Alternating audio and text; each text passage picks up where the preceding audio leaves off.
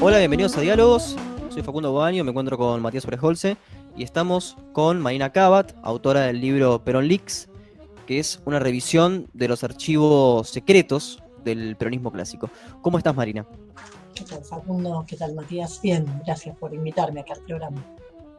Bueno, Marina, yo le quiero agradecer a usted, eh, pero más que nada, además de participar en esta charla, por escribir este libro que la verdad que es muy bueno, yo se lo recomiendo a todos, Perón Leaks, pueden conseguir por Mercado Libre. Es un libro muy interesante, muy bien escrito, eh, muy riguroso, muy bien fuenteado, muy bien argumentado. Y bueno, me gustaría hablar un poco de este libro que tiene tantos temas para tratar y seguro va a ser un diálogo muy largo y muy interesante.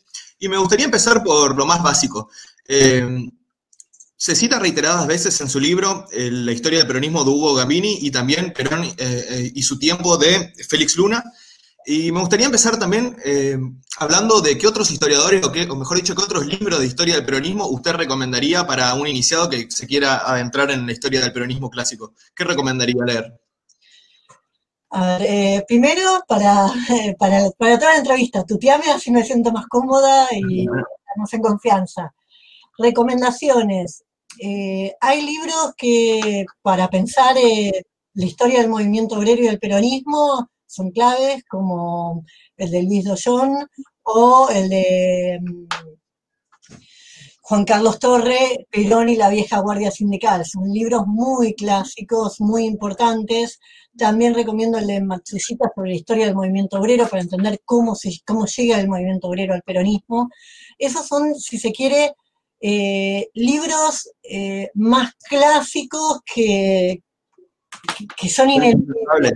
¿sí? Mm. Eh, después hay una cuestión que es em, que en relación a novedades sobre el peronismo, en mucho de lo que yo trabajé aparecían, aparecían aportes, pero a veces de gente que estaba fuera del campo de la historia. ¿Sí? Ese caso de Juan José Sebrelli y los deseos imaginarios del peronismo, por ejemplo, que usted cita. Eh, sí, quizás no es algo que, sea tan eh, estructural, más bien yo estaba apuntando otros libros que, para mí son realmente ineludibles, el de Valeria Mappelman sobre Octubre Pilagá, ¿sí? Eh, hay otros libros que se fueron incorporando y a veces vienen del periodismo, de otras áreas, y que generaron aportes nuevos, conocimientos nuevos, que a veces en, en el marco de la academia eh, eran temas eh, dejados de lado. si no me equivoco, Hugo Gambini, que usted cita mucho, es periodista y no historiador.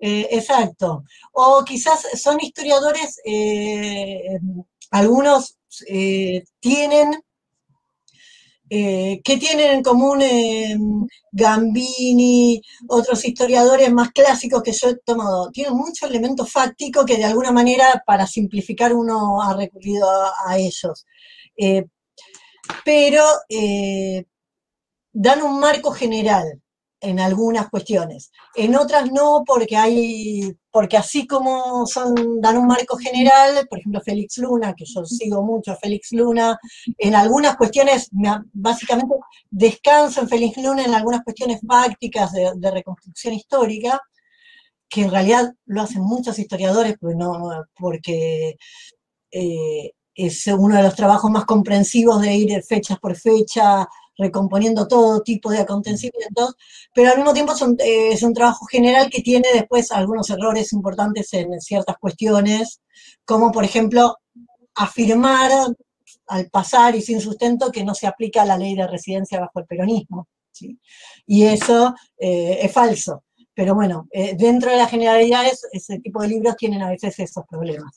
Claro, por eso yo recomiendo mucho Perón Leaks porque además de dar una visión general, es muy riguroso y puntualiza mucho en, muchísimos mitos que bueno, ahora vamos a ir eh, refutando. Facundo, ¿querías preguntar algo? Sí, bueno, eh, el comienzo del peronismo eh, básicamente está en el golpe del 43, el cual, según la historiografía, el cual perdón, según la cual la historiografía, y me, gustaría que Marina este, pueda responder si, existe tal cosa como historiografía peronista, o si historiografía argentina es peronista, más allá de eso, se argumenta que las razones del golpe del 43 fueron para dar cierta democracia eh, y cierto este, matiz popular eh, después de la, supuesta década infame. ¿Cuáles eran las eh, características del GO? ¿Cuánto coincidía Perón con ellos? ¿Cuán relevante era en el grupo? ¿Se trataba de un golpe democrático y popular como se, le suele, como se lo suele categorizar? A ver, el golpe en un primer momento no tiene un ordenamiento o un programa político claro, en el sentido de que el golpe resulta de eh, la conjunción de fuerzas e iniciativas de distintos sectores del ejército que solo coincidían en quitar al gobierno anterior y no necesariamente en el proyecto a llevar adelante. Por eso, apenas eh, realizado el golpe, empiezan las internas, las remociones y los nuevos, golpes dentro del mismo gobierno militar. Eh, pero eh, lo que predomina, apenas pasó al primer momento, es la corriente dentro del ejército que quiere establecer un gobierno fuerte de largo plazo. En particular, esta es la posición de Perón y del GOU. El GOU es una logia militar, una logia militar secreta, que se forma poco antes del golpe militar y que es eh, integrada por Perón, que es uno de sus coordinadores, uno de sus principales líderes, sino directamente el promotor, el iniciador de, esta logia. Y eh, allí hay una idea muy clara, cuando uno lee los documentos, son documentos que están, una colección de documentos del GO que está publicada, que se puede conseguir, uno encuentra que hay un planteamiento constante sobre la necesidad de retener el poder. De acá no vamos a convocar elecciones, no se trataba de un problema puntual de un gobernante, es todo el sistema político argentino que queremos transformar. Y en el sentido de transformar los mecanismos políticos de elección de quienes gobiernan, a también transformar las bases de la sociedad. La idea es modificar la ideología que reina en la sociedad. En ese punto, ¿qué, ¿cuál es el planteo? Acá tenemos una sociedad corrompida que nosotros vamos a reconstruir desde sus cimientos, vamos a remoralizar. De ahí la alianza del ejército con la iglesia. Es un poco el planteo de la dictadura del 76, ¿no? El mismo planteo de la sociedad está corrupta, hay que hacerla desde cero. En ese punto no hay ninguna diferencia. Y en ese sentido es acá eh, uno puede decir, como se dijo también en la dictadura en el 66, las urnas están bien guardadas, acá no vamos a llamar elecciones de nuevo. No es un golpe para cambiar un poquito las relaciones de fuerza, remover a alguien y que se convoque de nuevo elecciones. La idea es, bueno, ahora tomamos el poder, ahora nosotros mandamos y reorganizamos todo. Y en ese punto, esto está en los documentos del Grupo de Oficiales Unidos y es parte de discursos que da, por ejemplo, Perón en el, ejército, donde dice, bueno, los hombres que quieren eh, convocar elecciones y son generales viejos que no están hechos para estas cuestiones del poder. Acá tienen que dejarnos paso a los jóvenes que vamos a saber sostener el poder con mano firme. Si no me equivoco, Perón tenía cerca de 50 años para ese momento, así que tampoco era tan jóvenes. Claro, ahí la idea de juventud de alguna manera viene a eh, a justificar o a reforzar esta idea de un mito, de un golpe progresivo, de un golpe que eh, termina siendo democrático. De hecho, hace poco hubo un poquito de debate en, en, las redes sociales a partir de algunos contenidos que se subieron desde plataformas oficiales o semioficiales del ministerio, etcétera, en relación a la conmemoración de, eh, este golpe, precisamente. Y eh, que aparecía también defendido en estos términos de, bueno, en esta fecha se inicia un proceso de cambio y transformación. Lo cierto es, eh, lo que se inicia es un gobierno militar que buscaba una transformación muy regresiva de la sociedad en, en esos términos y em, que en tanto proyecto político no se diferencia en ese sentido del que puede ser el franquismo. La idea de ponemos un gobierno que va a controlar la sociedad en un aspecto muy amplio, o sea, vamos a controlar la prensa, la vida cultural, la vida política, la educación, y vamos a reconfigurar el conjunto social. Entonces dicen, cuando vuelva a haber elecciones, ya van a ser otra la generación que puedan ser candidatos, ya van a ser otros los que puedan votar y ser votados. O sea, acá nos vamos a quedar 20, 30 años. No es poca cosa. ¿Se puede decir el Go surge, pero, pero, el Go surge entonces de, una suerte eh, de repollo casi, porque si no, o sea, ¿cuál es entonces la crítica que se le hace eh, al gobierno al, que se estaba derrocando? Quizás que había cierta apertura democrática, quizás que había o sea, cierta tibieza hacia eso, o por qué surge entonces el golpe? No, aparecen distintos elementos, aparecen, eh, aparecen elementos vinculados a lo que se proponía como sucesión presidencial, a quién se estaba promoviendo para ser presidente después, ¿sí? la, posibilidad de patrón Costa, sectores que, no estaban tan eh, eh, que no eran bien vistos, y por otro lado, eh, están en juego mucho, estamos en medio de la Segunda Guerra Mundial, los distintos alineamientos internacionales. Y en relación con eso, lo que genera eh, rechazo es cualquier posibilidad de que asumiera alguien que eh, cortara con la neutralidad argentina. Y en ese sentido, de alguna manera eso aparece como central en, como catalizador del golpe y como reuniendo un montón de voluntades que todas ellas se oponían a un reposicionamiento de la Argentina frente a la guerra mundial, pero después en el poder, bueno,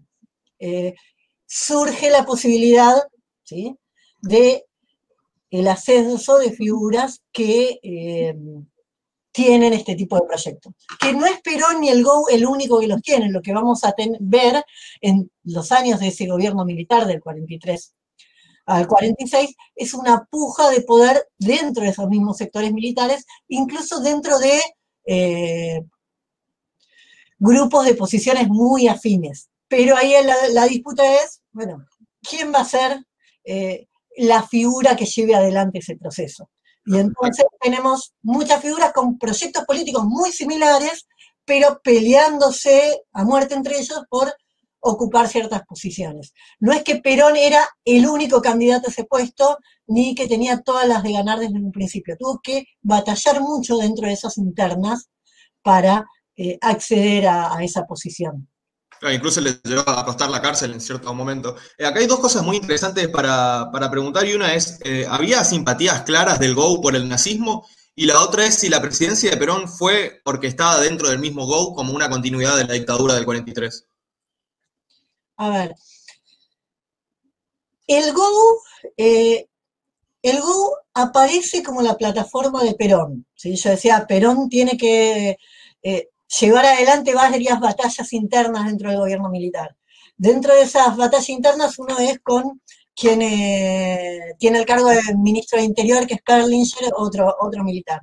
Pero al mismo tiempo, dentro del propio GO, eh, Perón tiene en algún punto ciertas disputas internas. ¿sí? Entonces no es que el GO lo proyecta a Perón. Hasta cierto punto a Perón le sirve el GO para proyectarse, eh, eh, especialmente en todo el momento del ascenso de Farrell y del ascenso de él como segundo de Farrell, ¿sí? a la vicepresidencia, a la posición de ministro de guerra, pero eh, como el GO tenía una estructura, una forma de decidir, y una de las cosas era no ir contra Farrell, y, todo el GO había jurado lealtad a Farrell, pero mismo disuelve el GO para de alguna manera quedar liberado de esa promesa y poder seguir su camino ascendente. Entonces, en el momento final no está el GO promoviendo a Perón, porque Perón propone eh, disolver el GO eh, y en una votación muy pareja, que gana solo por un voto, mitad a mitad, eh, gana solo por un voto, disuelve el GO, lo que lo libera de cumplir las promesas y acuerdos que tenía el GO hasta ese momento. Y con respecto al, A la postura del GO eh, frente a la dicotomía de em, ejes y aliados, ¿cuál sería, ¿cuál sería la postura? Ahí también hay una diferencia dentro de distintos militares que están en el GO. Eh, Perón tiene una posición muy pragmática. Dentro de los dos años del gobierno militar eh, va a cambiar su posición en un momento que tiene que ver con una crisis, la crisis de octubre del 43, donde hay un acercamiento de un ministro más hacia Estados Unidos, él juega la carta más eh, germanófila y eh, y genera, es parte de los que generan la movida para destituir esos ministros, destituir todo ese sector y avanzar ellos. ¿sí? Es el momento en donde Farrell, Perón ascienden posiciones dentro del gobierno militar.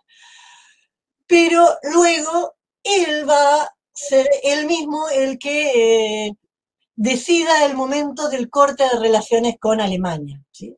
Entonces, él tiene una política pragmática, donde se puede sostener una política, se sostiene, donde le conviene para sacarse de encima rivales, la desarrolla, pero después gira hacia una política diferente, que es distinto de lo que pasa, por eso no te contestaba como el GO en su conjunto, dentro de los militares que forman parte del GO y que tienen alguna rivalidad con Perón, uno de sus rivales ahí es un militar de nombre González, Gonzalito su alias, y em, él es más claramente germanófilo.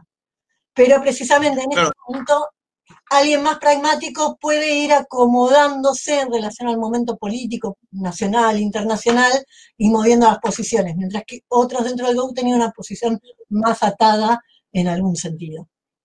Claro, las posiciones eh, del Go frente al nazismo, o sea, vos nombraste germanófilas, serían muy evidentes si se tiene en cuenta el manifiesto del 13 de mayo, pero hay una discusión sobre si es o no auténtico. Carlos Ibarburen, por ejemplo, lo considera auténtico. Y este manifiesto dice claramente, Alemania realiza un esfuerzo titánico por unificar el continente europeo, la nación mayor y mejor equipada deberá regir los destinos del continente de nueva formación. En nuestro tiempo Alemania ha dado a la vida un sentido heroico, bla, bla, bla, bla, bla, bla eh, ¿Considera este manifiesto eh, plausible o auténtico? No sé, no está dentro de, o sea, no está como parte de los eh, documentos compilados y estudiados como propios del GO y de alguna manera con cierta cruce de fuentes de escritura, donde se encontraron, etcétera, que, que, esto fuera así. No, no, no me detuve precisamente en ese punto de, los aspectos. ¿En qué sentido? Em, una de las cuestiones que decidí al encarar el libro fue no centrarme quizás en las discusiones más generales en relación a, bueno, ¿qué pasa con Perón en relación a asumir en función de simpatías ideológicas eh, con el exterior, sino ver bueno, pero en concreto, ¿qué hizo Perón en la Argentina? ¿Qué políticas desarrolló? Eh, ¿Qué políticas migratorias o, religiosas, etcétera, pudo haber realizado? Yo me centré más en el movimiento obrero, no tanto en esta cuestión.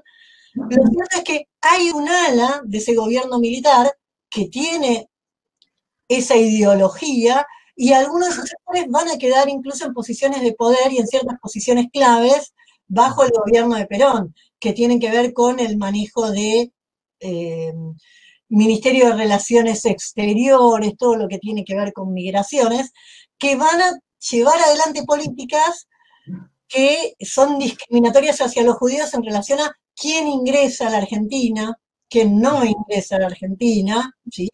Y, en este eh, contexto se encuentran los refugiados eh, nazis y fascistas, ¿no? Exacto. Hay la Argentina abre las puertas a refugiados nazis, fascistas, colaboradores nazis de Croacia, de, otros países, al mismo tiempo que cierra las puertas a la inmigración judía y em, realiza una política inmigratoria que es em, activamente procatólica. Envía delegaciones, el gobierno a Italia, por ejemplo, a captar migrantes pero esos migrantes van a ser seleccionados en Italia antes de traerlos. Entonces, por ejemplo, la delegación van curas para asegurarse que los migrantes sean católicos. ¿Cuál es la idea de esto? Bueno, nosotros acá estamos reconfigurando la sociedad a partir de eh, todo este trabajo en la política, en la cultura, en la educación. Volvemos a poner la, educación, la enseñanza religiosa obligatoria en las escuelas, pero eso no nos sigue de nada si al país llegan judíos, anarquistas, etc. Entonces vamos a seleccionar quién entra. En, el estudio de los inmigrantes eh, nazis, ¿es creíble o es eh, seria la investigación de Uki Goñez, que es tan criticado? Uki Goñi, perdón. No, no, no me, no, me, concentraba en leerla, no, te, sabría abrir juicio. Bien, y justamente en las cosas que hizo Perón, eh, efectivamente es reconocido por su labor en la Secretaría de Trabajo y Previsión. En el libro vos mencionás que eh, precisamente la Secretaría de Trabajo y Previsión eh, inició cierto corporativismo y cierto inicio de capitalismo prebendario, porque em, no solo, a ver, cada medida, ya sea por reducción de sueldo o por aumento de sueldo, tenía que pasar por el aval de la Secretaría de Trabajo y Previsión. Es decir, eh, ¿cómo conceptualizarías vos este, a la Secretaría de Trabajo y Previsión? Eh, como un lugar de, coerción, un lugar de consenso, un lugar de genuino interés por los obreros de Perón. ¿Cómo, cómo ves a este organismo? Ahí hay que ver la historia del organismo. El organismo se crea y en los primeros años no tiene gran accionar ni tiene gran repercusión. Esto no lo digo yo, ya lo dice Juan Carlos Torre en la vieja Guardia Sindical.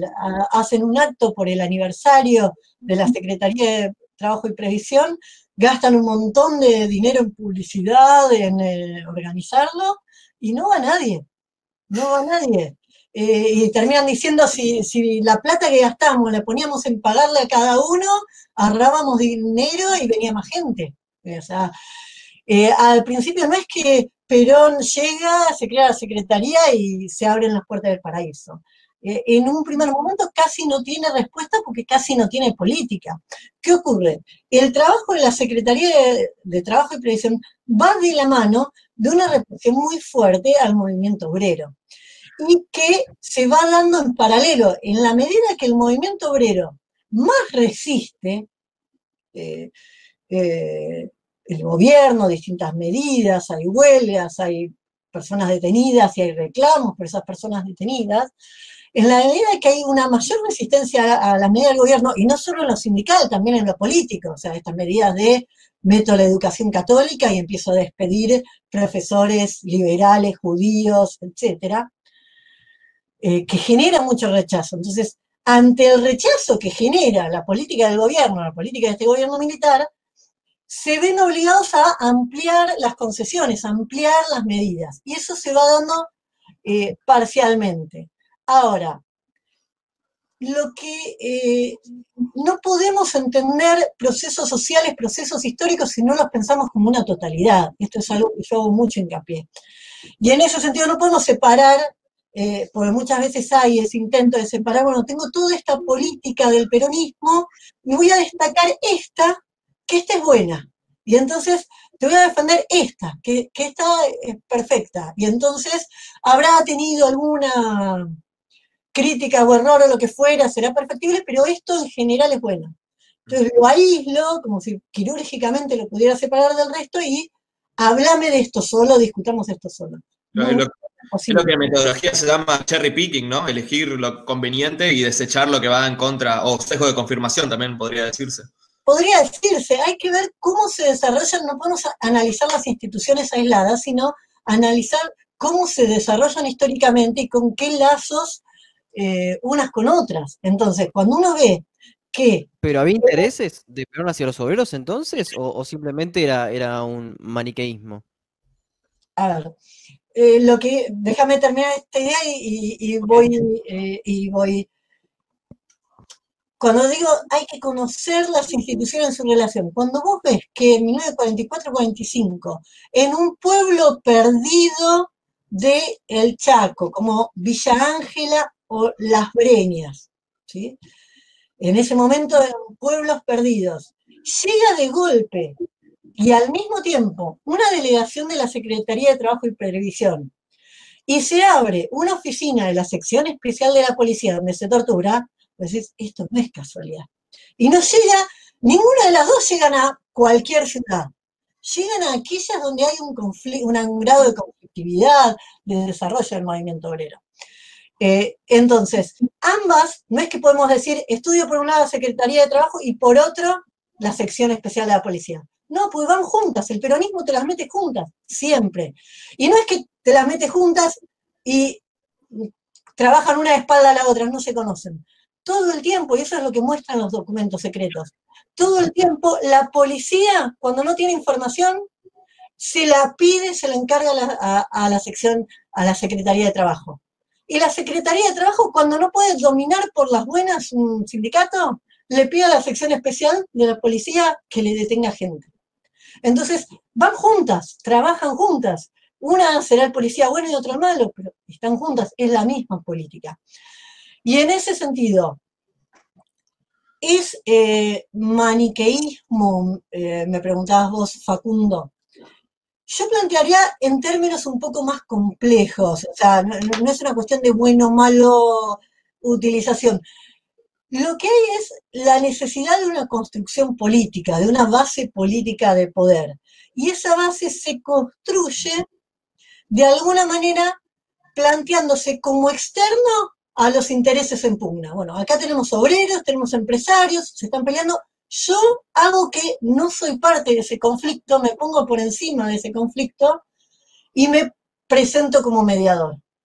En ese presentarme como mediador para construir mi base de poder, construyo por izquierda, construyo buscando el apoyo de la clase obrera.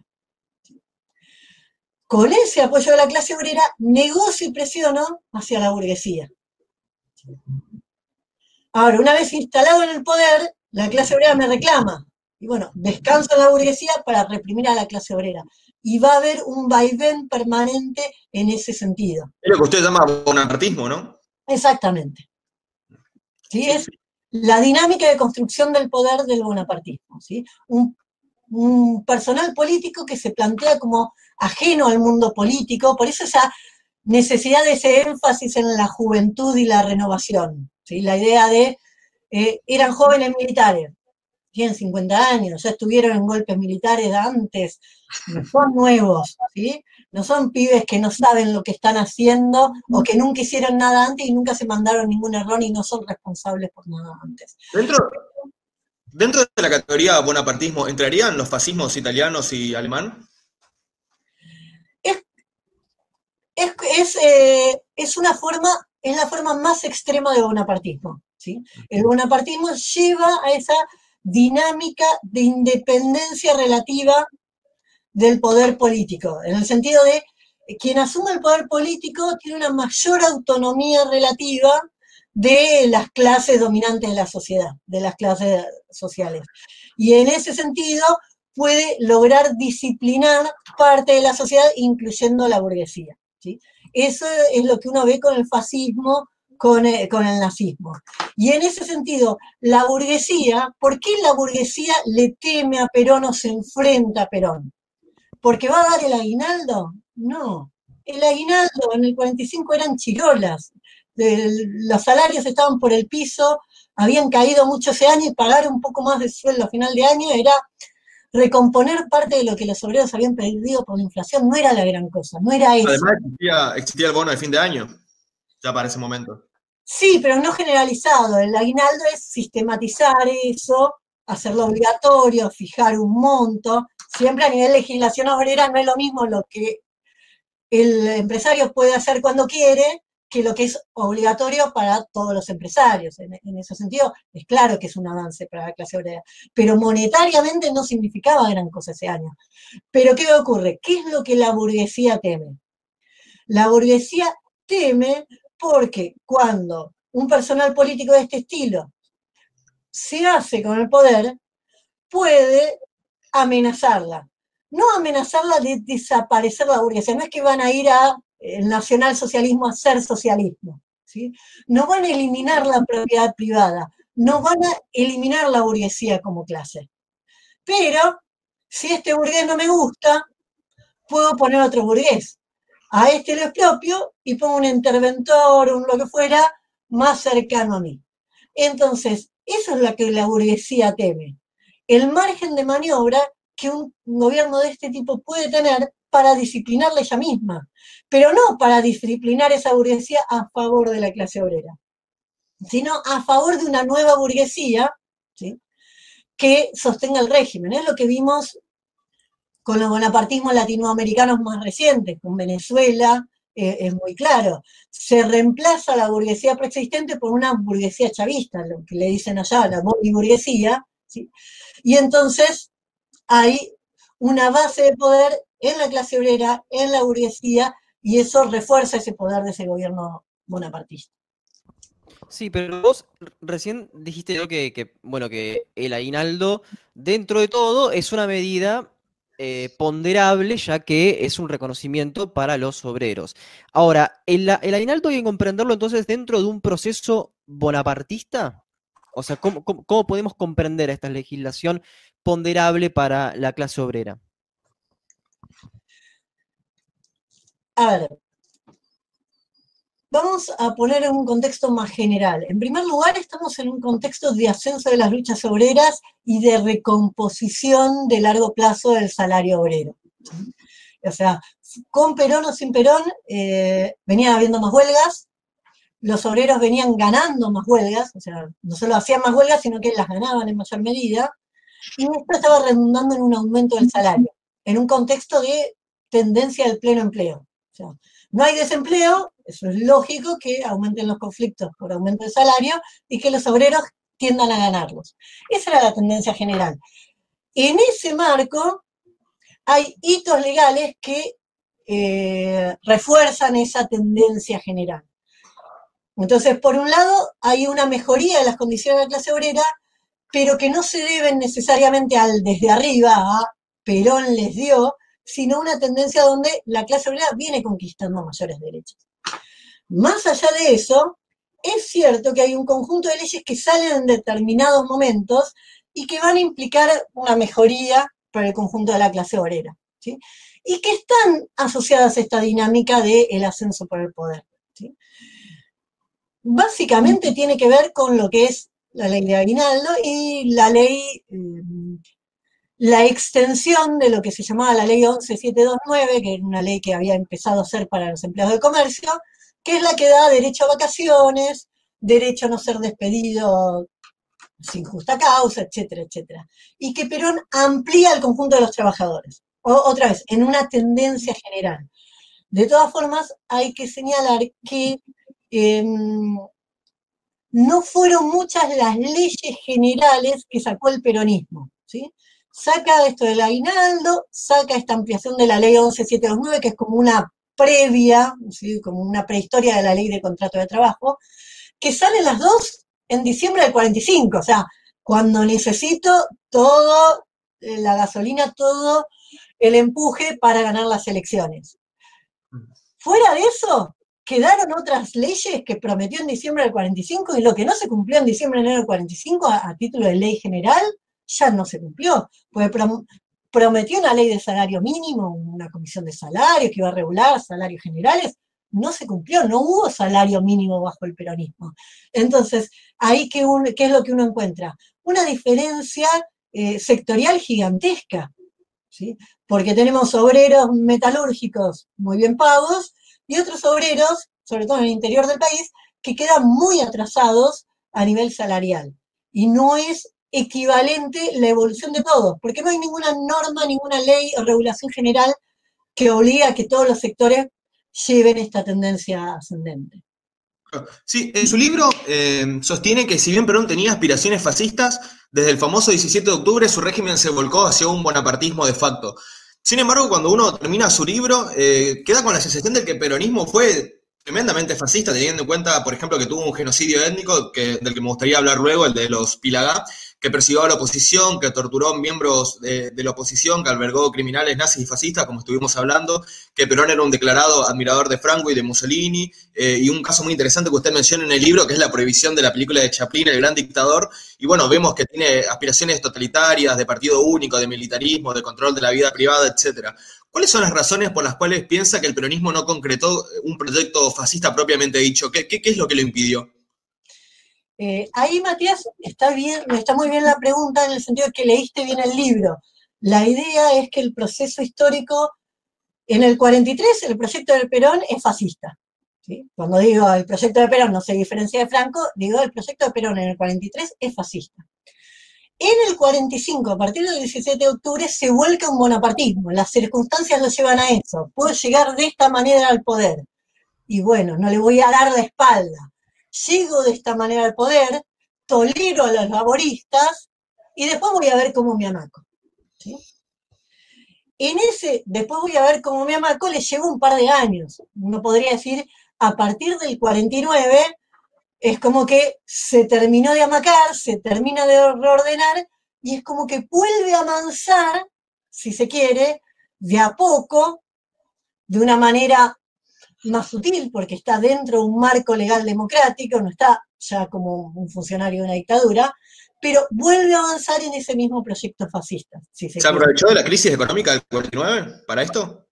Sí, claro que se aprovecha de la crisis económica del 49, pero también tiene que ver con la dinámica política, en el sentido de, Perón es muy hábil para aislar a sus enemigos, una vez que sube al poder en el 46, su principal enemigo pasa a ser el laborismo, ya ni le importa el comunismo, por mí que crezcan, yo lo que quiero es sacarme de encima a la peor astilla, la del propio palo, entonces tengo que sacarme de encima el laborismo, no me peleo con el comunismo, me peleo solo con el laborismo y voy contra ellos.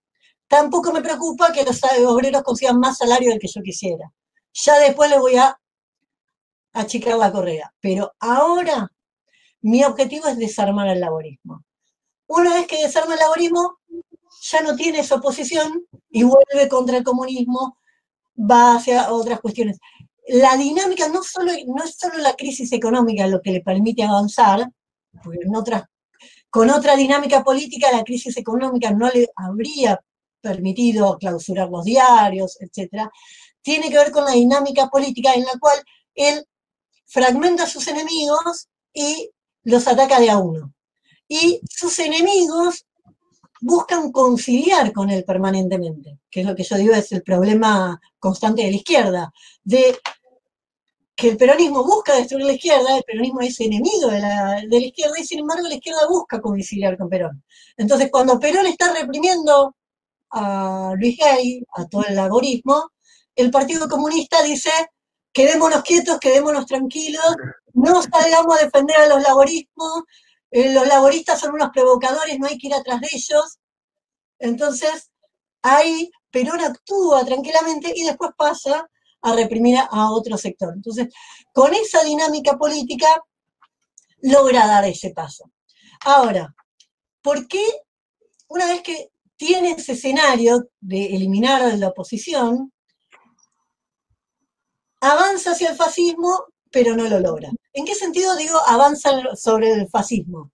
Eh, con certeza, Perón desarma instituciones republicanas. O sea, el régimen republicano no es solo vamos a votar, es eh, eh, mecanismo de representación de la minoría, mecanismo de expresión política de la minoría y la, libertad de prensa, es fundamental.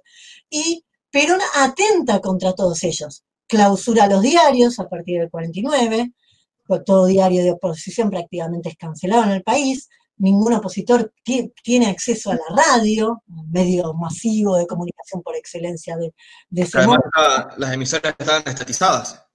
Sí. Y por otro lado, realiza reformas del sistema electoral que retroceden en relación con la ley Saspeña, que anulan mecanismos de representación de la minoría. ¿sí?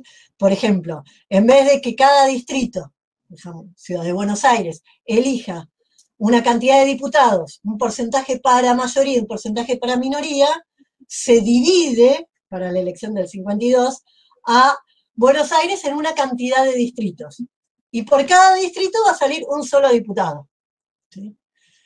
Para peor, para que no pueda salir nadie por la oposición, se juntan, se hacen, esos distritos se dibujan de tal manera de que en todos lados salga ganador un peronista. Por ejemplo, se junta Belgrano con la Boca. De tal manera que los votos de la Boca anulen los de Belgrano y salga también. de esa manera se, se anula la expresión de la oposición en el Parlamento. ¿Se considera esto fraude? ¿Fraude electoral, propiamente dicho? No es fraude electoral. El fraude electoral, o sea, puede haber habido fraude, pero no, necesariamente hay fraude.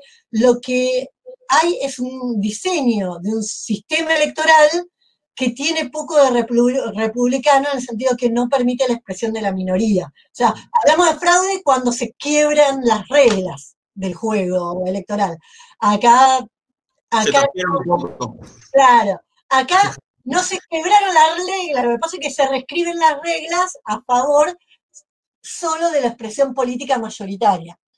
Eh, entonces, eso borra la expresión, la oposición parlamentaria, que en los primeros años de gobierno había tenido cierto peso, y deja prácticamente sin canales de expresión a, la oposición. Entonces, Perón avanza mucho en ese sentido.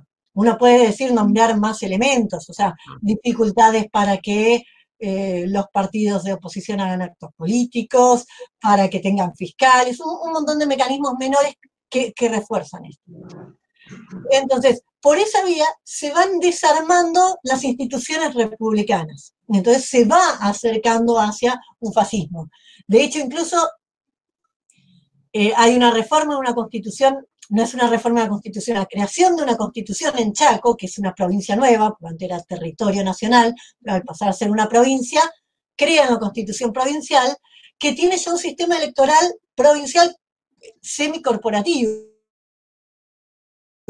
donde ya la gente no elige solo diputados y senadores, sino que son los grupos corporativos, empresarios, obreros, quienes eligen parte de los representantes. Y estaba en el proyecto político llevar eso al ámbito nacional. O sea, que ya es un sistema, esa reforma política ya la acercaría aún más un corporativismo político al estilo fascista. Ahora, iba en esa línea, avanzaba, avanzaba, avanzaba en esa línea. ¿Por qué creo que no termina de resolverlo? Y precisamente porque cuando avanza en esa línea,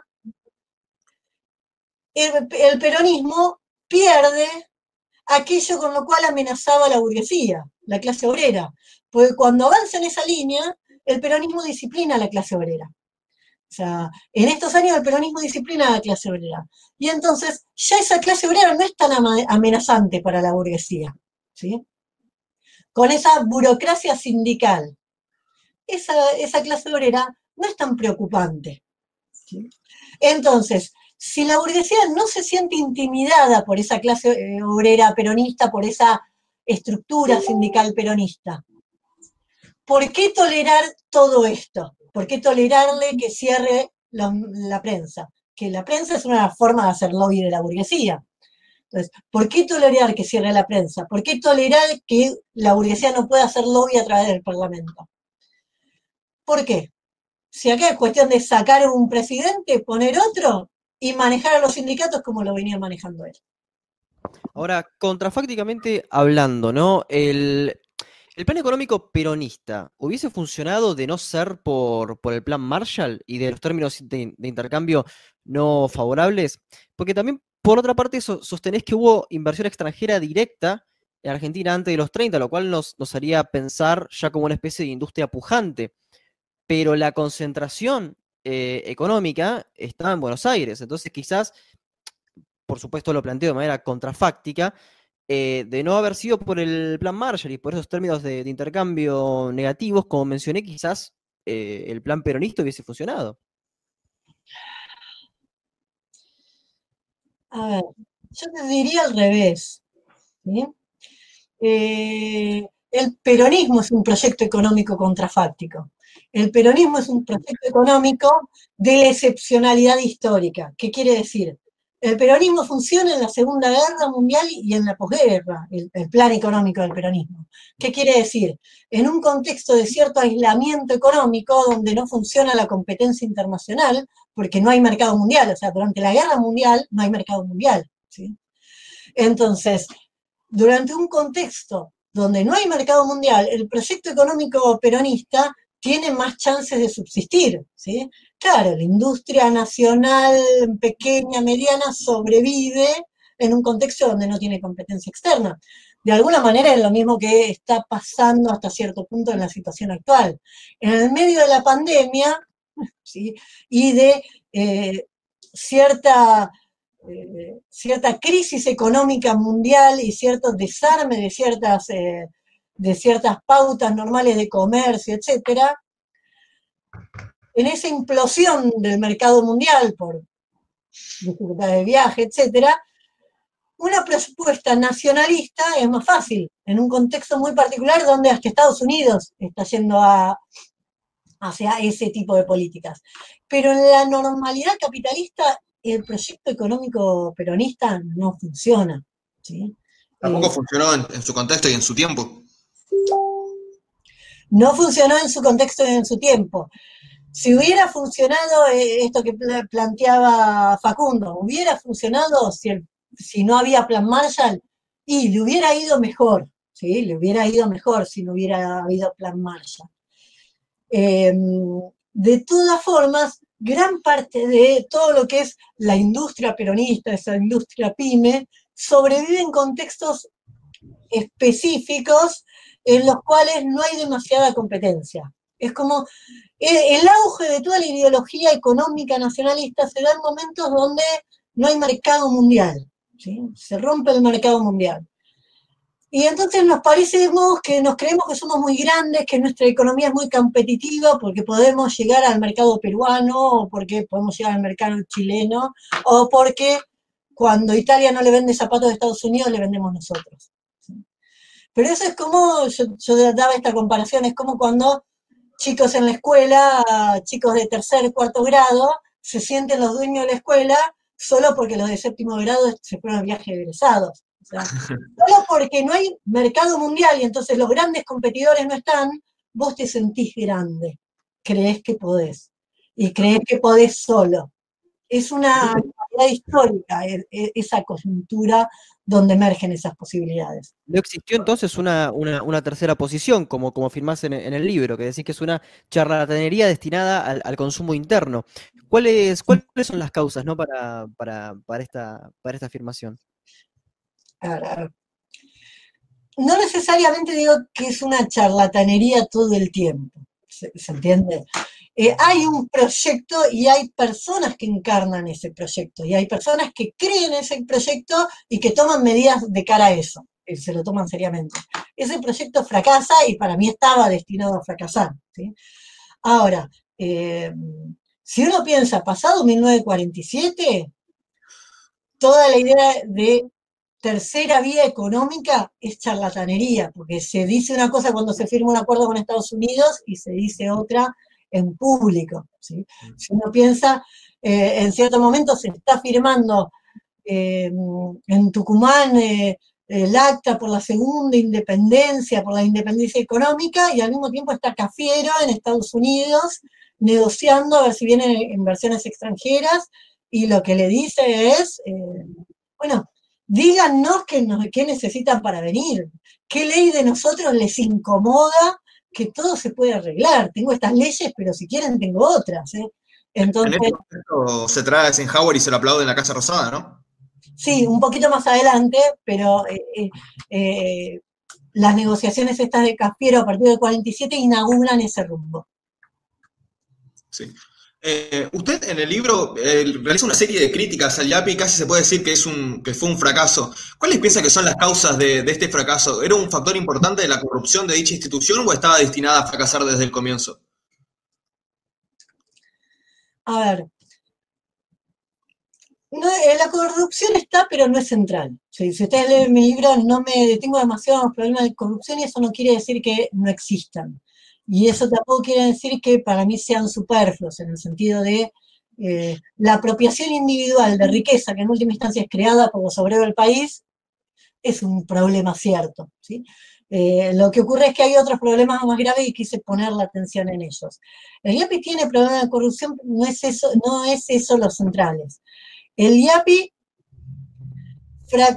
eh, fracasa centralmente por un contexto histórico, uno, que es lo que mencionaban de alguna manera Facundo, en relación a el plan Marshall y el contexto. O sea, estás queriendo sacar recursos del agro en el peor momento del agro. O sea, eh, eh, en lo que es historia agraria, en la década del 40, 50, se habla del gran estancamiento del agro pampeano. Que una ¿no? ¿Cómo? ¿Hubo una sequía en ese momento? Hubo una sequía también, que refuerza una tendencia coyuntural, porque en todo el mundo 40, 50, el agro está bastante estancado, salvo en Estados Unidos que crece desplazando a otros con el plan Marshall. Eh, la década del 40 y el 50 es una década muy mala para el agro. O sea, eh, después de la posguerra, o sea, a partir del 46, 47, es una década mala para el agro. Es una década mala, pero hay conflictos entre el agro y el gobierno, casi como la 125 o la expropiación a Vicentina ahora. ¿Cómo, cómo, cómo se explica eso? A ver. En, para, ir en el ping-pong. En, el proyecto del IAPI, que es lo que me estaban preguntando originalmente, ¿qué es lo, es lo que principal que, que marca el fracaso del IAPI? Es que son años muy malos para el agro, que los niveles de precios agrarios son muy malos, que no conseguimos venderle a nadie y que para venderle a alguien le tenés que dar un crédito a 100 años, que es lo que hicimos con España y Italia. Entonces, de ahí, si tu plan era sacar, obtener riquezas del agro, en ese contexto, imposible. Encima, a eso se agrega que el proyecto es redistribuir hacia una industria poco competitiva, hacia pymes o industrias regionales muy, de muy baja productividad. O sea, que se, obtenés recursos de un sector productivo y los eh, y los desperdicias en sostener lo que yo hoy diría en términos actuales una burguesía planera. O sea, se habla de, a veces los liberales acusan a los obreros de ser planeros, de vivir del Estado. Lo cierto es que quien vive del Estado como clase es la burguesía argentina, que es una burguesía planera. Vive de los subsidios del Estado porque es ineficiente.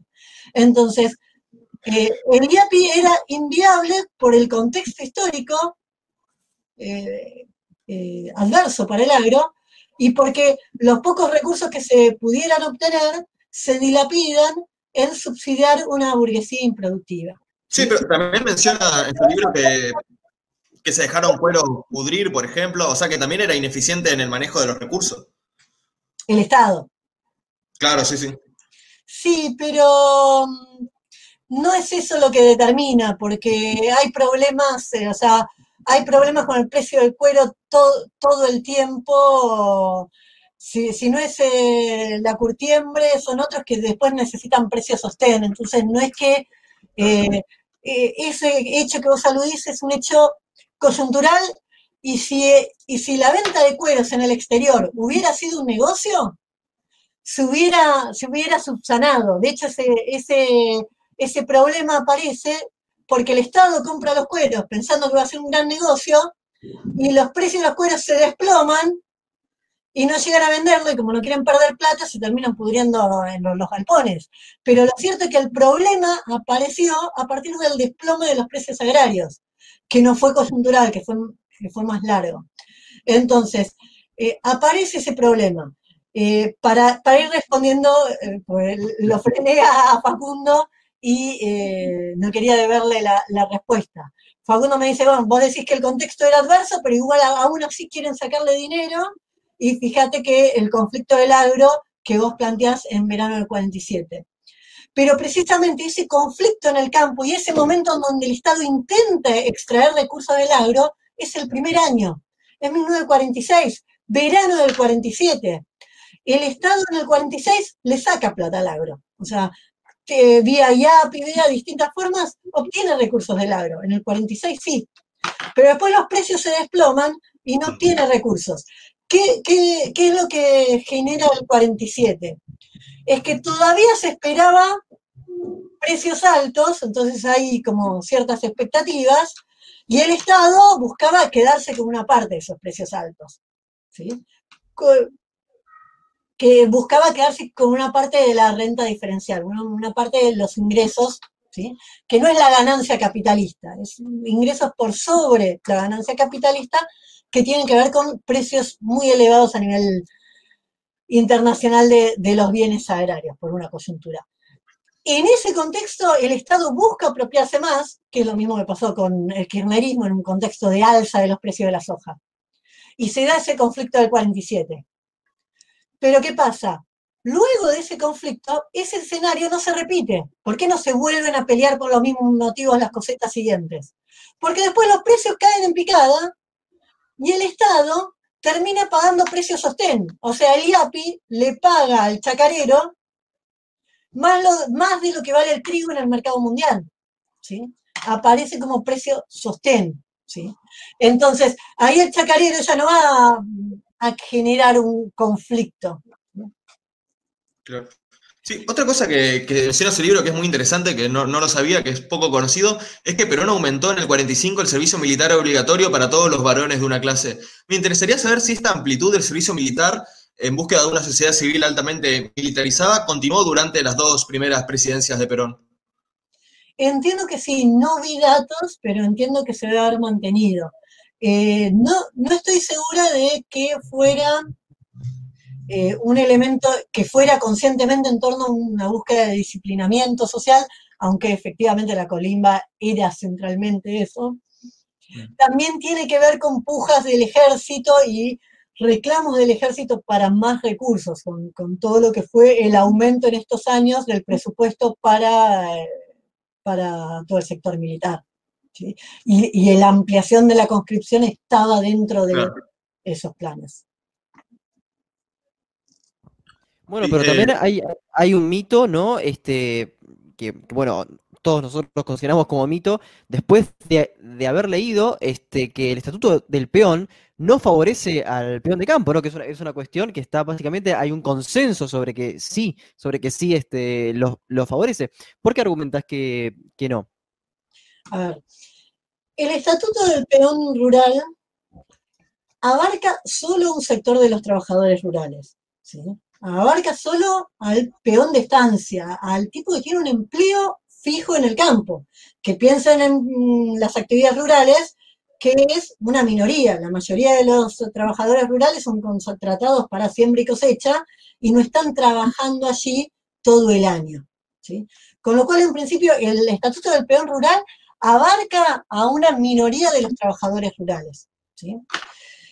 Eh, ¿Qué es lo que planteo? Hay distintas cuestiones y distintos niveles. Eh, algunas generales, de orden permanente, y otras coyunturales, que, cambia la situación en distintos momentos. ¿sí?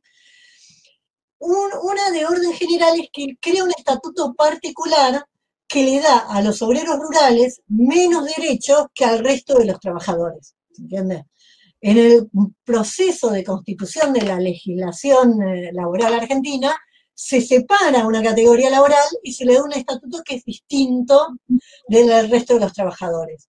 Y eso, por un lado, les da los derechos que están en el estatuto, pero los deja fuera de los derechos generales de la ley de contrato de trabajo. Entonces, eso, la formación de un estatuto en vez de incorporarlo a la ley general es problemática. Esta discusión está hoy en relación, por ejemplo, con los trabajadores de Uber, eh, de Uber o de cualquier otro servicio de plataforma, de pedido ya, etcétera.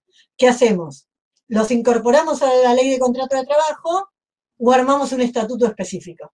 Obviamente la patronal prefiere el estatuto específico, porque no le doy todo lo que tienen si se acogen a la ley de contrato de trabajo.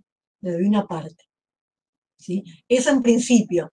Pero después hay una segunda cuestión, que es el estatuto del peón rural tiene una sanción y después tiene una reglamentación posterior. Y entonces ahí lo que digo es, una cosa es la sanción original del estatuto y otra la reglamentación posterior. Normalmente, cuando se difunde el Estatuto del Peón Rural, se difunde el, texto del Estatuto original y no la reglamentación posterior, que va a recortar a la mitad muchos de los derechos de los trabajadores. Por ejemplo, eh, licencias médicas, eh, coberturas de salud, etcétera, que estaban en el estatuto, son recortadas a la mitad después del año 47. Y otra cuestión es la cuestión salarial. Eh, los obreros rurales, por la legislación rural, supuestamente tienen prohibido hacer huelga y es el eh, Estado el que decreta su salario. Por dos años ese salario no se eleva. Entonces, el salario pautado en el Estatuto del Peón Rural, que en el 45 hace que cuando se reúne la sociedad rural en la muestra de todos los años, chiflara al presidente cuando va a la sociedad rural, esto siempre, la muestra de la sociedad rural en Palermo siempre fue como un termómetro de la relación de, la patronal rural con, el gobierno. En el 45, después del Estatuto del Plan Rural, va a Fardel y, lo chifla, y en particular a Perón. Eh, era dirigido contra el Estatuto del Peón Rural, ese chiflido. En el 46, en el 47, va Perón a esa muestra y no vuelve una mosca. ¿Y por qué? Y porque no actualizaron ese salario. Entonces, 100 años de altísima inflación. Queda el salario sin, eh, sin actualizar. Bueno, una cosa es ese estatuto del peón rural en el 45 y otra cosa es en el 47. Se llegan a reunir comisiones del trabajo agrario y dicen que tienen que elevar el salario del peón rural en el 48, pero no porque, bueno, lo piden los obreros. Ya no hay trabajadores rurales. Dicen, nadie quiere ser peón. ¿Por qué? Porque el salario es muy bajo. Prefieren trabajar solo la cosecha y ganar un salario más alto que cobrar el, salario del peón rural que quedó muy atrasado. Entonces, esa ley fue muy idealizada, como si hubiera mejorado, elevado ahí a todos los trabajadores rurales de la República, y en realidad refería a una minoría de trabajadores, aquellos que trabajan permanentemente en eh, la estancia. Muy poco. Sí, y aclaro otra cosa también este, respecto a los trabajadores golondrina, ¿no? Que este, no podían negociar una vez comenzada la temporada, ¿no? Exacto. Entonces, te, había, había, un montón de limitaciones. Si vos le decís al obrero rural que no puede hacer huelga en la temporada de cosecha, ¿y cuándo voy a hacer huelga? ¿Cuando estoy en mi casa desempleado a mitad de año? Es un chiste eso. Entonces, hay una legislación que ya es muy represiva en relación al obrero rural y que eh, busca limitar su, su, poder de negociación. Entonces, más que darle más beneficios, uno ve cómo opera, termina recortándole la capacidad de negociación, la, capacidad de conseguir a través de las huelgas una, una mejoría. Claro, bueno, hablamos de la sociedad rural, me gustaría hacer una pregunta sobre la otra cara, que es la Unión Industrial. ¿Por qué piensa que la Unión Industrial se opuso al peronismo? Bueno, acá hay un mito. Supuestamente, si uno pensara en lo que el peronismo dice de sí mismo, la Unión Industrial tendría que haber apoyado al peronismo. O sea, si el peronismo vino a crear una industria en un país agrario, eh, los industriales tendrían que, eh, sí, hacer loas al peronismo. Y sin embargo, los industriales se oponían. Esto tiene que ver con que el proceso de construcción de la industria, de desarrollo de la industria en la Argentina, es mucho más complejo de lo que suele decirse, es mucho más complejo de lo que dice el peronismo, es anterior, y para esta época tenemos una industria consolidada. A este sector industrial consolidado, ¿qué problemas le presenta Perón? Uno, el que yo ya planteé de un gobierno bonapartista, que puede decirte en cualquier momento, muy linda tu fábrica, pero por X razón te la expropio y pasa a ser de otro burgués. Entonces, eso, eh, ese elemento aparece en un, primer, eh, en un primer momento como elemento de oposición de la industria. No es un bloque homogéneo la industria, va a haber muchas fracciones. Al industrial que estaba establecido, en general, el peronismo le genera problemas. ¿sí? Le genera problemas por este problema político que le aparece, además de que puede traerle otros problemas. Por ejemplo, si yo soy un industrial que tengo cierto nivel de productividad y trabajo con algunos insumos importados, y de golpe el, el peronismo prohíbe la importación y me obliga a comprar ese mismo insumo al doble de precio, la mitad de la calidad, a un empresario peronista que acaba de poner su fábrica, no me va a gustar, porque el que va a salir perdiendo soy yo. ¿sí? Entonces, hay un empresarial, hay sectores empresarios que salen ganando y otros que salen perdiendo.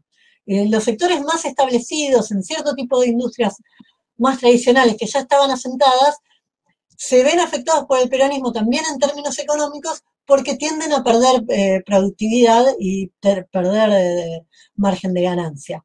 Sectores industriales nuevos que antes no existían y precisamente deben su existencia al peronismo, deben su existencia a que Perón prohíbe, la importación de ciertos productos a petición del propio industrial. ¿Se puede decir que el peronismo perjudicó a la industria argentina o la industrialización argentina?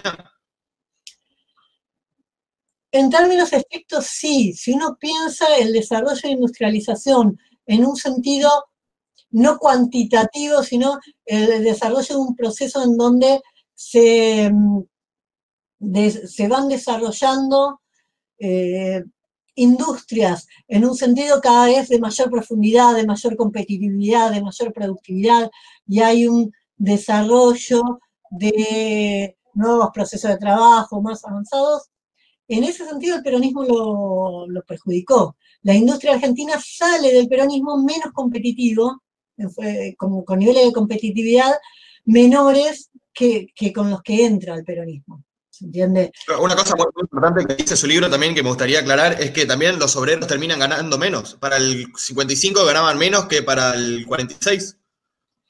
Están prácticamente al mismo nivel salarial, salen sin ganar ni perder.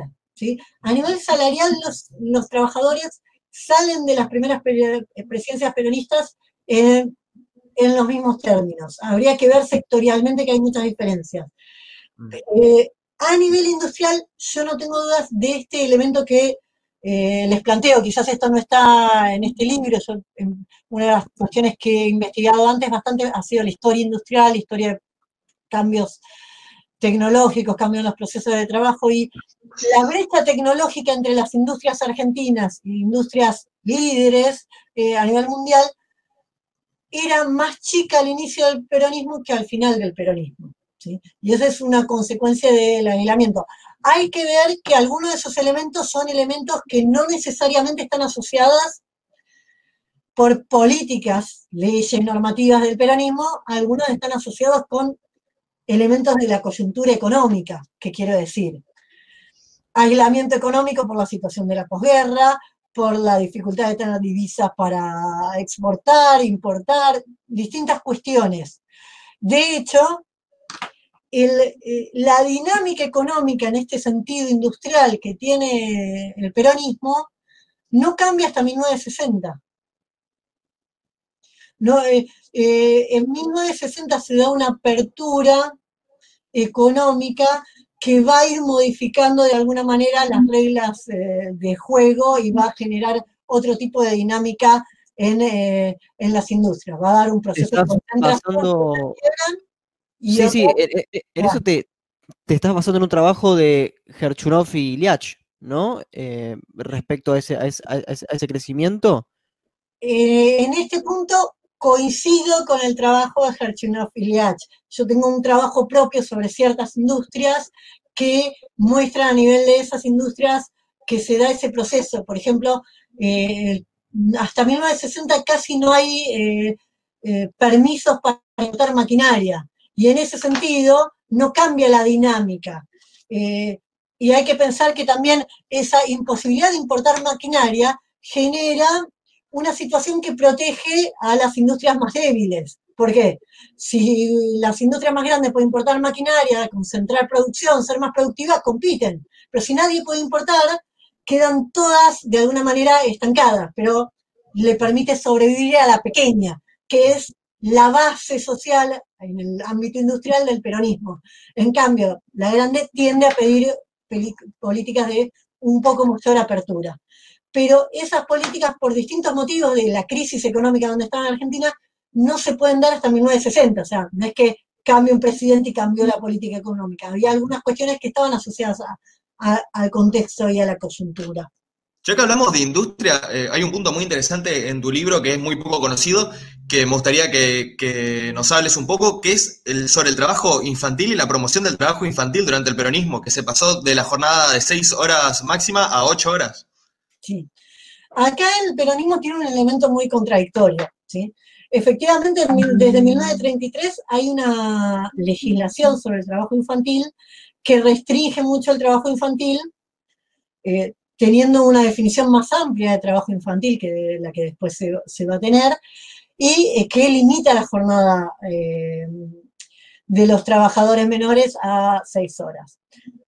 Con el peronismo, eh, ahora ya no recuerdo, creo que la modificación es ya durante el gobierno militar, esto se modifica y se permite el trabajo de ocho horas, siguiendo los argumentos que los empresarios daban, o sea, para que hay que organizar el aprendizaje, siguiendo los reclamos empresarios. Los, empresarios desde 1933 querían una modificación de esa ley y bajo eh, el peronismo se modifica en el sentido que los empresarios eh, pedían y eh, que genera em, que genera varios conflictos, porque hay varios gremios que siguen peleando por un mayor límite al trabajo de menores, una mayor limitación horaria.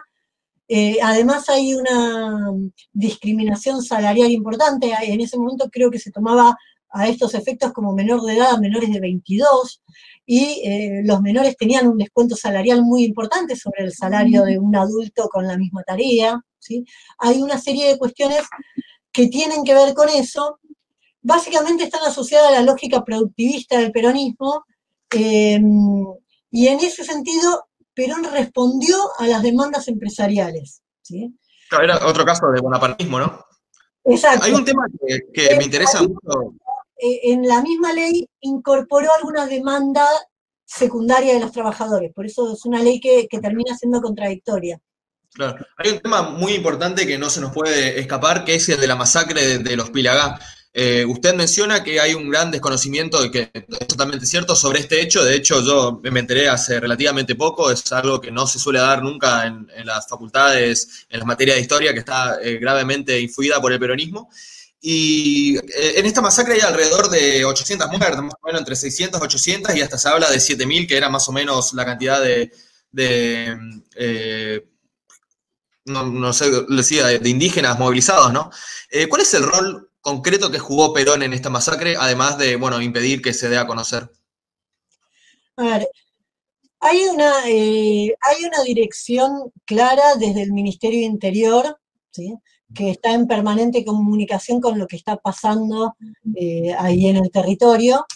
Y eh, cuando el hecho trasciende, que trasciende muy parcialmente, estamos hablando de Formosa, indígenas que tienen eh, una vida seminómade y que por momentos están semiproletarizados, que trabajan en los ingenios azucareros alguna época del año, se concentran en la localidad de Las Lomitas y van a... Eh, y la gendarmería busca dispersarlo, pero directamente monta eh, estoy contando un poco para la gente que, no conoce el hecho y la gendarmería directamente monta un nido de, ametralladoras y dispara sobre el campamento indígena.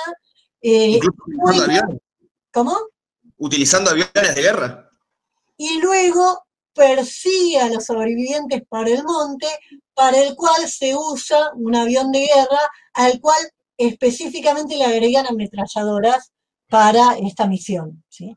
Entonces, eh, todo esto es eh, eh, eh, la, participación del Ministerio Interior en, las comunicaciones, en, la información de esto, están los archivos de las comunicaciones, y cuando aparece la denuncia de lo ocurrido, que aparece en un solo diario, el diario el territorio, de, el, tribuno de Salta, eh, se, dice que son fantasías de la oposición, que solo a la oposición se le puede ocurrir algo tan terrible, ¿sí? que, que solo podría salir de alguna mente delirante, porque en ningún lado podría pasar eso. Y eh, salen abiertamente el ministro del Interior, Borlegi y Perón, a desmentir eh, estos hechos. Entonces, hay una... Mm, hay eh, por lo menos un involucrarse en eh, el silencio de lo que había acontecido, ¿sí? Y eh,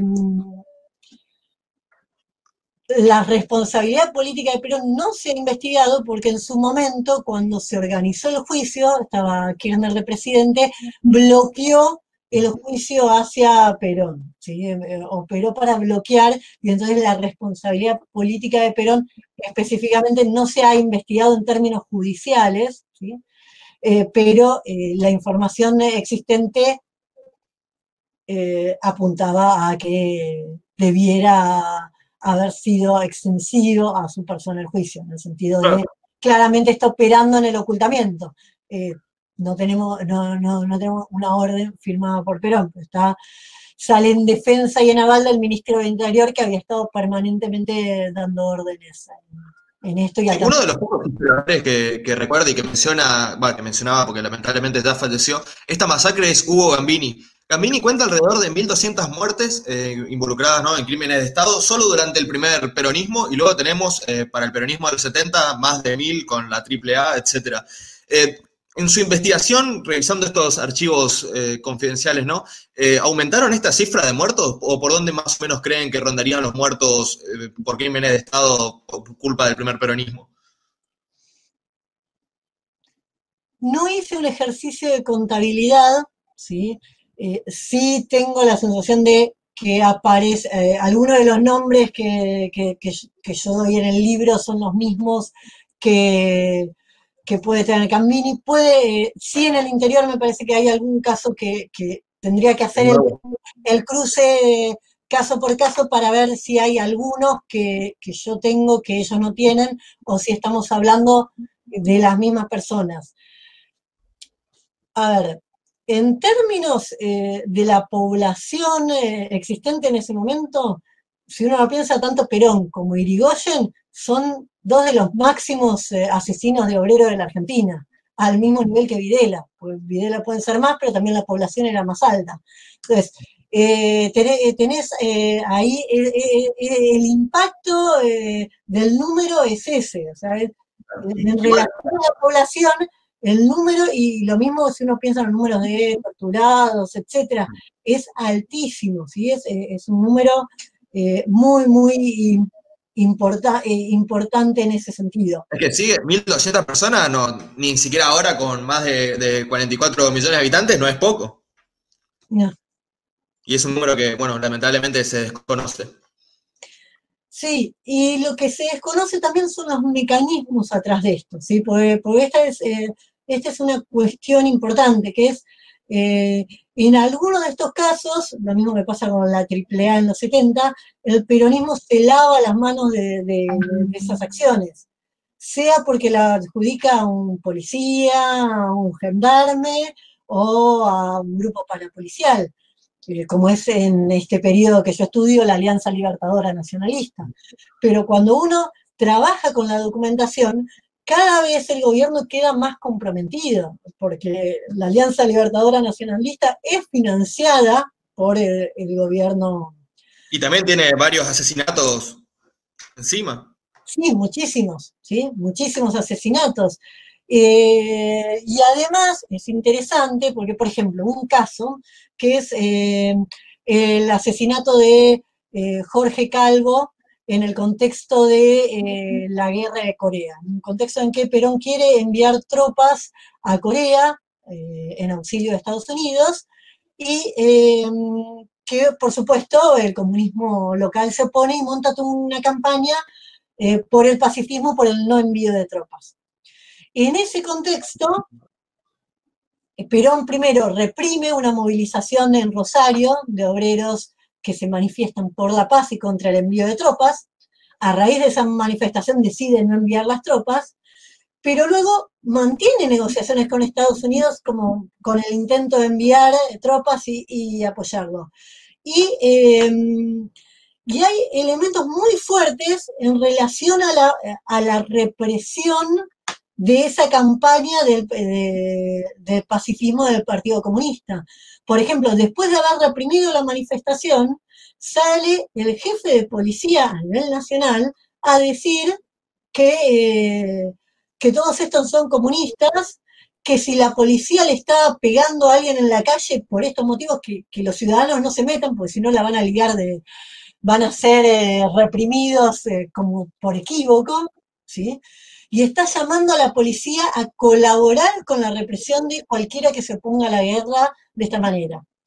En ese contexto, unas semanas después, es asesinado Jorge Calvo por, la Alianza Libertadora Nacionalista, eh, en un momento que organizaba la propaganda pacifista en la provincia de Buenos Aires. O sea, hay un montón de elementos que van mostrando cómo preparan la represión incluso hasta haciendo una campaña en los medios alertando a la gente de, bueno, la policía va a estar actuando contra estos subversivos que dicen que quieren la paz, pero quieren otra cosa, así que está justificado que les peguemos.